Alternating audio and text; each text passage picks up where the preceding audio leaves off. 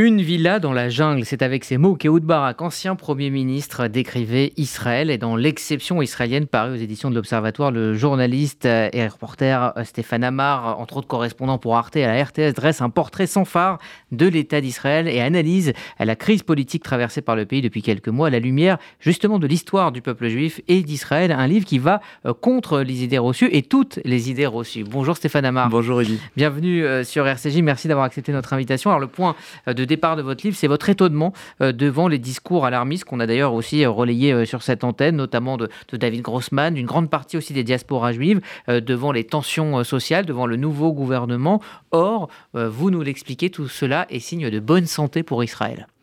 Oui, absolument, parce que c'est un pays dans lequel on débat, c'est un pays dans lequel on, se passionne, euh, dans lequel on s'affronte aussi, mais c'est tout à fait naturel pour une démocratie. Est-ce qu'on a dit que c'était la fin de la France après mai 68, ou même est-ce qu'on a dit que c'était la fin de l'Allemagne après 1945 Non, euh, tous les pays traversent des crises, euh, tous les pays traversent des moments de crispation, c'est ce qui se passe actuellement en Israël. Mais effectivement, je suis toujours étonné quand j'entends des intellectuels comme David Grossman dire, en somme, le dernier qui part éteint la lumière, ça y est, c'en est fini la démocratie israélienne c'en est fini euh, de l'aventure sioniste, euh, c'en est fini de cette société euh, libérale qu'on a connue. Absolument pas. Il y a des débats. Le débat autour de la Cour suprême est un débat extrêmement important. D'ailleurs, un, débat, je dirais même fondamental pour l'avenir d'Israël. Mais je n'ai pas vu de germes de guerre civile, je n'ai pas vu d'affrontements dans les rues de Tel Aviv, je n'ai pas vu d'appel au meurtre, je n'ai même pas vu d'appel au fascisme. On emploie des mots qui n'ont rien à voir avec la réalité israélienne, avec l'histoire d'Israël. Je vois au contraire l'expression d'une saine démocratie Proche-Orient. Alors, euh, vous rappelez justement euh, la, solidité euh, d'Israël à travers ces, grands symboles, c'est-à-dire l'armée, l'héritage religieux, l'idéal sioniste. pour vous, ce qu'on vit actuellement n'est pas, n'est pas forcément, ne, remet pas en cause en fait ces trois piliers. Non, c'est même, je dirais, le prolongement, en vérité, de l'œuvre de Herzl et, de Ben Gurion et de tous les autres. Euh, on a tendance souvent à présenter ce qui se passe actuellement comme une rupture, euh, comme un virage vers un nationalisme ou vers une société, euh, un régime illibéral, comme on dit maintenant. Or, si on lit attentivement les écrits de Herzl, les écrits de Ben Gurion, et aussi si on lit objectivement son action à la tête de l'État d'Israël, on voit que le sionisme est un projet nationaliste, authentiquement nationaliste, c'est euh, un peuple euh, de retour sur sa terre 2000 ans après l'exil euh, qui, par les armes, reprend pied sur ce territoire dans des guerres parfois extrêmement dures, comme c'était le cas en 48, et avec des moments de tension aussi, comme c'est le cas en, ce moment. mais c'est un projet qu'il faut regarder de la manière la plus objective possible et, et assumer d'ailleurs. C'est peut-être ce qui manque souvent aux dirigeants israéliens et aux défenseurs d'Israël, c'est d'assumer qu'Israël est dans une démarche nationaliste qui forcément ne peut pas euh, euh, je dirais, créer un Disneyland.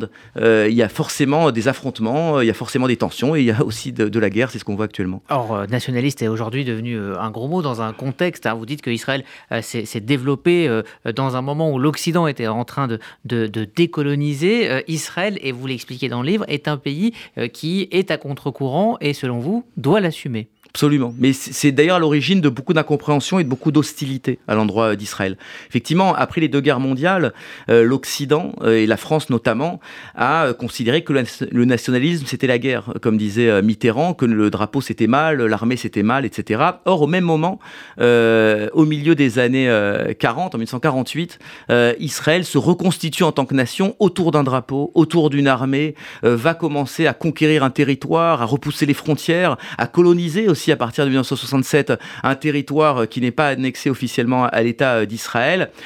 La colonisation israélienne commence en 67, euh, cinq ans après la décolonisation française. Donc il y a véritablement une démarche à contre-courant, euh, mais qui est escalée. On peut porter le regard qu'on veut là-dessus, mais c'est la réalité israélienne, c'est celle que je décris.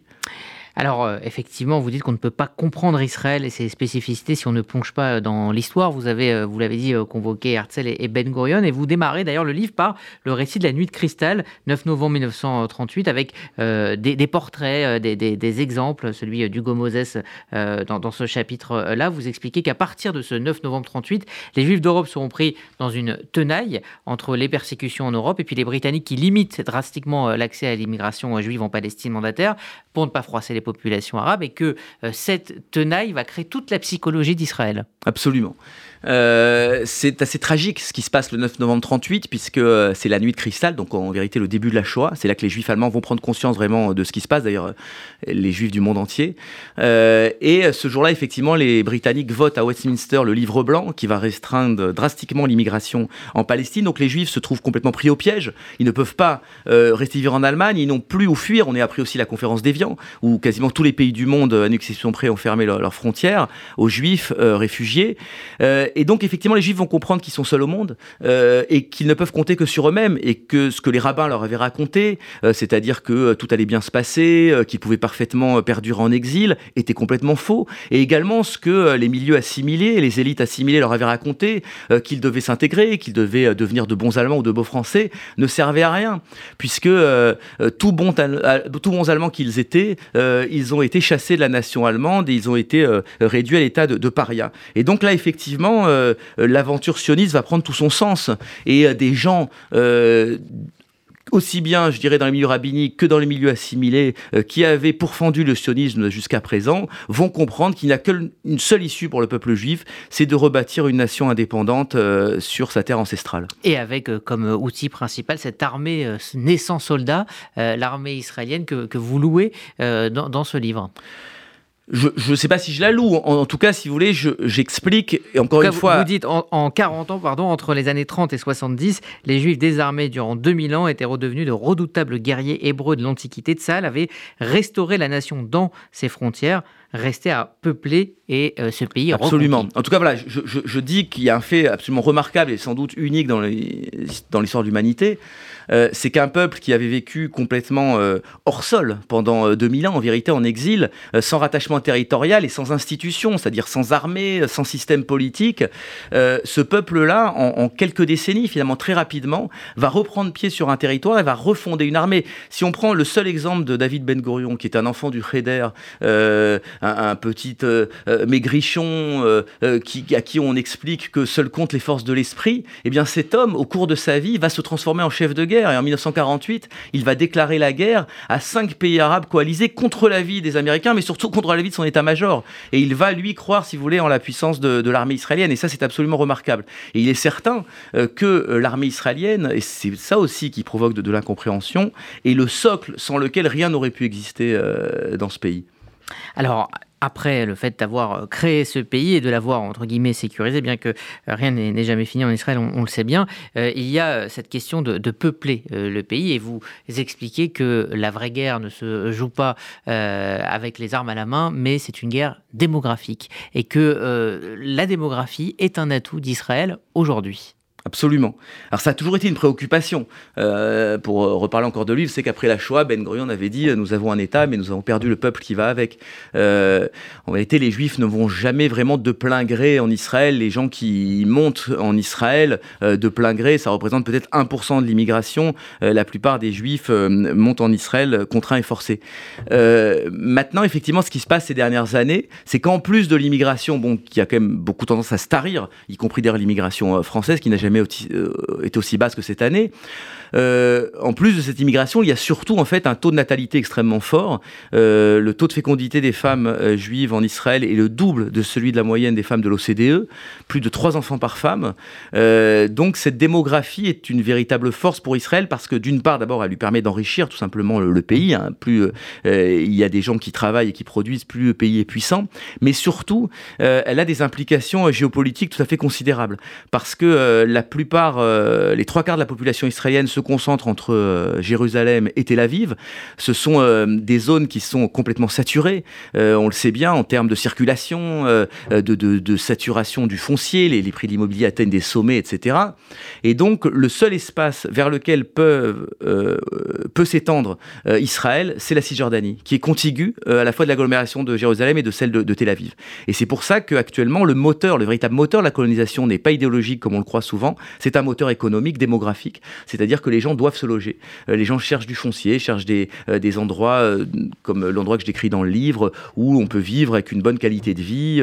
mais ces endroits se trouvent en vérité à quelques kilomètres de, de Jenin ou de Naplouse, là, là où se déroule cette nouvelle intifada. Alors vous parlez de, de démographie très dynamique, mais elle concerne notamment et plus spécifiquement les communautés orthodoxes et, ultra-orthodoxes. vous alors là aussi, il y a aussi ces, craintes autour du changement d'identité, de visage d'Israël, d'un pays qui deviendrait un, pays religieux. Et vous, vous expliquez que finalement, la, vigueur démographique de cette partie de la population vont les pousser à, progressivement épouser le monde du travail pour simplement des raisons de, financement. C'est-à-dire quand ils étaient très peu, ils pouvaient être aidés. Là, ils vont devoir travailler et que bon gré mal gré, eh bien, ils vont et ils font déjà de plus en plus partie de la société israélienne. Ça aussi, c'est une idée complètement à contre-courant. Oui, alors c'est un phénomène maintenant assez répandu en fait en, Israël. C'est qu'effectivement ce système euh, des yeshivot, donc qui voulait que euh, les hommes en tout cas étudient à plein temps et qu'ils soient subventionnés d'une part par l'État, d'une part par de généreux donateurs, ne fonctionne plus encore une fois pour des raisons démographiques. Il y a trop d'étudiants par rapport au nombre de donateurs ou à ce que l'État est prêt à, allouer aux, yeshivot et aux institutions euh, religieuses. Et donc effectivement, il y a une paupérisation des étudiants, enfin d'une bonne partie du monde orthodoxe, qui les pousse à s'intégrer dans le marché du travail. Il y a aussi, il faut le dire, je l'ai rencontré chez beaucoup d'individus, une vraie volonté de s'intégrer, de, devenir un homme normal, finalement, euh, de, pouvoir élargir le champ des possibles. C'est pas parce qu'on est né dans un milieu orthodoxe qu'on a forcément envie d'étudier le Talmud toute sa vie. On peut avoir envie de servir dans l'armée, on peut avoir envie de faire de la musique, du cinéma, etc. L'envie et la nécessité d'imposer un mode de vie euh, au reste de la population.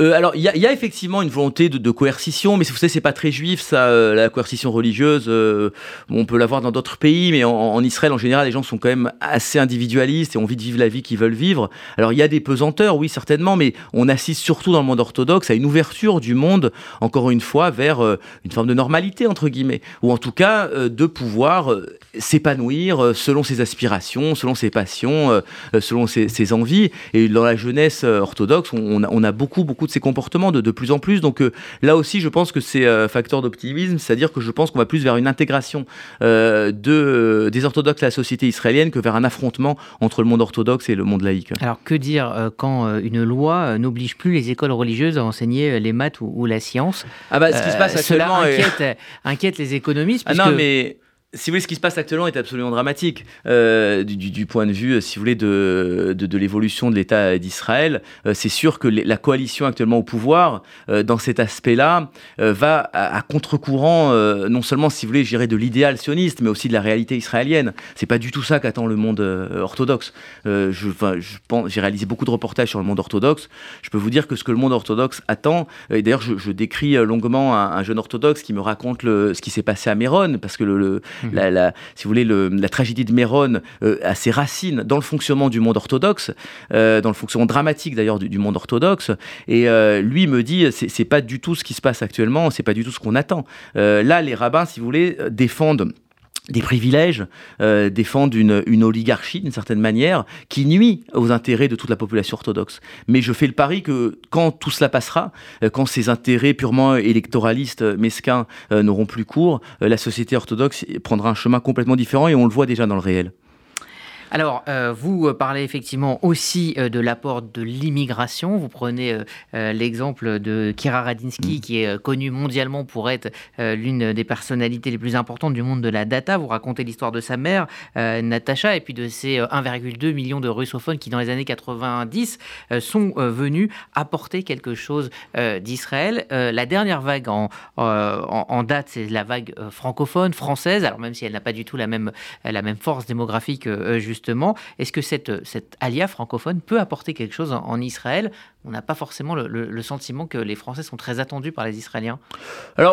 Oui et non, si vous voulez. C'est-à-dire qu'il y a une partie, effectivement, euh, des Français qui n'est pas particulièrement appréciée. Je dirais, euh, pour s'en caricaturer, c'est un peu l'alias CO2, quoi. C'est-à-dire des, des, gens qui viennent euh, se réfugier d'une certaine manière en Israël pour ne pas affronter la justice française, ou des gens qui vont importer en Israël des pratiques pas forcément louables de télémarketing, etc. mais globalement, ça, ne résume pas loin de là toute l'alia française, qui est considérée quand même qu'une de qualité, avec des gens dans la recherche, euh, des gens dans le droit, dans la médecine. Beaucoup les médecins français sont extrêmement appréciés en Israël et d'ailleurs ils réussissent très bien. Euh, plus profondément, pour répondre à vos questions, je dirais que ce que, peut, ce que peuvent apporter les Français, c'est une certaine euh, capacité à la conceptualisation. Euh, les, Israéliens sont d'excellents pragmatiques, mais euh, ce sont de piètres intellectuels. C'est-à-dire qu'on n'a pas un Alain Finkielkraut en Israël, on n'a pas de, de, de, Rémi Brague, on n'a pas de, grands penseurs, si vous voulez, qui sont capables d'expliquer ce qui se passe et, et, et d'aider les Israéliens quelque part à trouver leur chemin. et or, on s'aperçoit que les grands penseurs en fait du sionisme sont souvent soit français, soit d'origine française. Je prends l'exemple par exemple de, de Manitou, euh, que certainement vos, auditeurs euh, connaissent bien, Rav Ashkenazi, qui est par exemple, il faut le savoir, un des auteurs les plus étudiés maintenant en Israël, puisque ses livres sont traduits en, hébreu, ils sont extrêmement populaires. Euh, et cette pensée, eh bien, est, découverte euh, par les Israéliens, qui enfin arrivent à trouver un sens un peu dans tout ça, hein, dans cette aventure sioniste, que les Israéliens eux-mêmes ont beaucoup de mal à décrypter. Donc ce serait plutôt ça, de mon point de vue, l'apport des, Français. Alors venons-en au conflit israélo-palestinien, dont vous décrivez effectivement les, causes, et vous faites dans votre conclusion justement un, parallèle entre euh, la, France et l'Allemagne en disant que finalement d'ici euh, quelques dizaines d'années, voire quelques siècles, on arrivera euh, après des, années, des mois, des, décennies d'affrontements un apaisement. vous ne voyez pas Israël disparaître et vous voyez Israël plus solide que jamais. Si vous voulez, il faut se situer dans les temps longs, comme disait Brodel. C'est-à-dire que déjà, au niveau population, euh, il y a 100 ans, 150 ans, il y avait à peu près 5% de juifs entre la mer et le Jourdain. Aujourd'hui, il y a 70% de juifs, 30% euh, d'arabes. Donc on peut dire d'une certaine manière que les Palestiniens ont subi une forme de grand remplacement, pour reprendre une expression qui a, qui cours ici en France. Euh, et donc ça, évidemment, ça ne va pas sans ça ne va pas sans tension. Quelque part, les tensions auxquelles on assiste actuellement sont, sont tout à fait naturelles du, du, point de vue de l'histoire. Maintenant, est-ce que on est dans un processus de guerre totale, de haine totale? Non. Il y a bien sûr des violences, mais il y a aussi au quotidien des gens qui, coopèrent dans les hôpitaux, dans les universités, euh, qui se croisent dans les cafés, euh, qui se croisent tout simplement euh, dans les rues et qui ne s'entretuent pas et qui nous mènent parfois de, stupéfiantes amitiés, ce que j'ai pu décrire dans mes précédents livres. Donc, si vous voulez, et aussi encore une fois, si on se place sur les temps longs, pour remonter seulement jusqu'en 1948, le conflit de, de, 48 a fait 25 000 morts du côté arabe, 6 000 morts du côté israélien, 1% de la population. Rendez-vous compte, calculez ce que ça ferait actuellement. On est dans des, des proportions qui n'ont plus rien à voir actuellement. On peut dire qu'on est dans une phase d'apaisement quelque part du conflit. Encore une fois, on regarde sur la longueur, même s'il y a des, des, flambées, bien sûr. Mais si on regarde sur la longueur, euh, ce sont deux peuples qui apprennent à vivre ensemble. Vous Et... ne voyez pas de menace existentielle pour Absolument pas. Quand on parle de Hamas, quand on parle non, de, Hezbollah C'est tout à fait irrationnel. Bon, d'abord, c'est deux choses différentes. Le, le, Hezbollah est effectivement une véritable armée aux portes d'Israël, euh, une armée puissante, sans doute plus puissante euh, que l'armée libanaise elle-même. Euh, elle est en lien étroit avec l'Iran qui, qui, veut la destruction d'Israël. Mais enfin, je constate que depuis 2006, le Hezbollah n'a pas tiré un seul missile vers Israël parce qu'il en connaît les conséquences. Euh, on n'en parle pas souvent, mais les Libanais en veulent énormément au Hezbollah de s'être lancé dans cette campagne Donc ce débat sur la force de dissuasion israélienne euh, n'a pas, n'a pas lieu d'être Mais écoutez, vous moi, je ne connais pas l'avenir. Je ne sais pas ce qui va se passer euh, dans les prochains mois, dans les prochaines années. Ce que je vois, c'est que la, la guerre n'a jamais aussi peu tué en Israël et qu'Israël n'a jamais été aussi puissant militairement et que c'est un chiffre qui a été publié très récemment. Euh, un quart des armes israéliennes sont vendues à des pays arabes. Donc il y a des alliances extrêmement étroites maintenant entre Israël et les pays arabes. Israël est en paix avec la plupart de ses voisins, il faut aussi le signaler. C'est, ça n'a pas été le cas. Et si demain l'Arabie Saoudite, comme on le dit, euh, conclut une normalisation avec Israël, euh, ce sera certainement un tournant majeur dans l'histoire euh, des relations entre Israël et ses voisins arabes. Et en tout cas, c'est la dynamique qui est enclenchée, c'est pas la dynamique inverse. Donc je vois pas du tout qu'est-ce qui peut donner lieu à un catastrophisme ou même à des visions apocalyptiques, comme on entend souvent, notamment de gens d'ailleurs qui, se, qui, se situent à gauche de l'échiquier politique. Mmh. Stéphane Amar, vous ne croyez pas à la création d'un État palestinien. Il faudrait, selon vous, balayer cette idée pour justement devenir plus pragmatique et trouver une vraie solution Oui, mais j'ai pas, j'ai pas d'alternative. je le dis tout net. Euh, je sais pas qu'est-ce qui peut remplacer la, la partition. Euh, ce que je sais, c'est que la partition n'a jamais fonctionné. Je, je l'ai montré dans mon livre précédent. Ça a été un échec. On va bientôt fêter les 30 ans. Enfin, fêter, c'est un bien grand mot parce que pour moi, c'était une véritable catastrophe. Mais célébrer en tout cas les 30 ans des, des, accords d'Oslo, mmh. euh, qui ont signé vraiment, je pense, l'échec définitif de la partition au prix malheureusement de milliers de morts. Euh, il faudra trouver une autre forme institutionnelle pour permettre aux Juifs et aux Arabes de vivre dignement. J'insiste beaucoup là-dessus dans mon livre. Il est absolument essentiel pour un pays qui se prétend démocratique et, euh, et qui aspire quelque part à incarner une forme d'exemple pour, pour l'Occident, euh, de régler cette question palestinienne, de la ségrégation dont les Palestiniens sont, sont victimes. C'est absolument essentiel euh, pour, je dirais, le, le, le. mot n'est pas un peu fort, ségrégation? Non, non, c'est une véritable ségrégation. Il faut, faut appeler les choses par leur nom. Alors, on pense souvent à ce que c'est un apartheid. Non, parce que l'apartheid, euh, il est bien, c'est, un terme bien spécifique qui désigne ce qui se passait en Afrique du Sud, euh, notamment vers la, fin, c'est-à-dire vers les années 70-80. Euh, là, il y a une, effectivement une ségrégation, mais qui n'est pas basée sur la race. C'est-à-dire que les, restrictions qui sont imposées aux Palestiniens ne sont pas imposées aux Arabes israéliens, alors même que ce sont, c'est la même ethnie, c'est les mêmes peuples, la même religion, etc. Donc, ce sont surtout des, considérations sécuritaires en vérité qui, prévalent. mais ça n'empêche, ça n'empêche que si vous êtes palestinien, ce que je dis dans le livre de la naissance à la mort, vous êtes contrôlé euh, par les autorités militaires israéliennes. Et pour une démocratie euh, comme Israël, c'est un véritable problème euh, qu'Israël doit régler, auquel Israël doit s'atteler. Et je pense que c'est le défi de ces prochaines années. Merci Stéphane Amar, effectivement, des idées à, contre-courant depuis, depuis le, terrain que vous côtoyez tous les jours. Merci donc pour l'exception israélienne d'être venu nous présenter ce livre Enquête sur un État controversé aux éditions de l'Observatoire. Un livre absolument passionnant d'ailleurs où, il, y a, euh, il y a de l'histoire et, du présent et, de l'analyse. Donc c'est très agréable à lire. Je vous le conseille euh, vivement. Vous écoutez RCJ midi. Dans un instant, vos chroniques.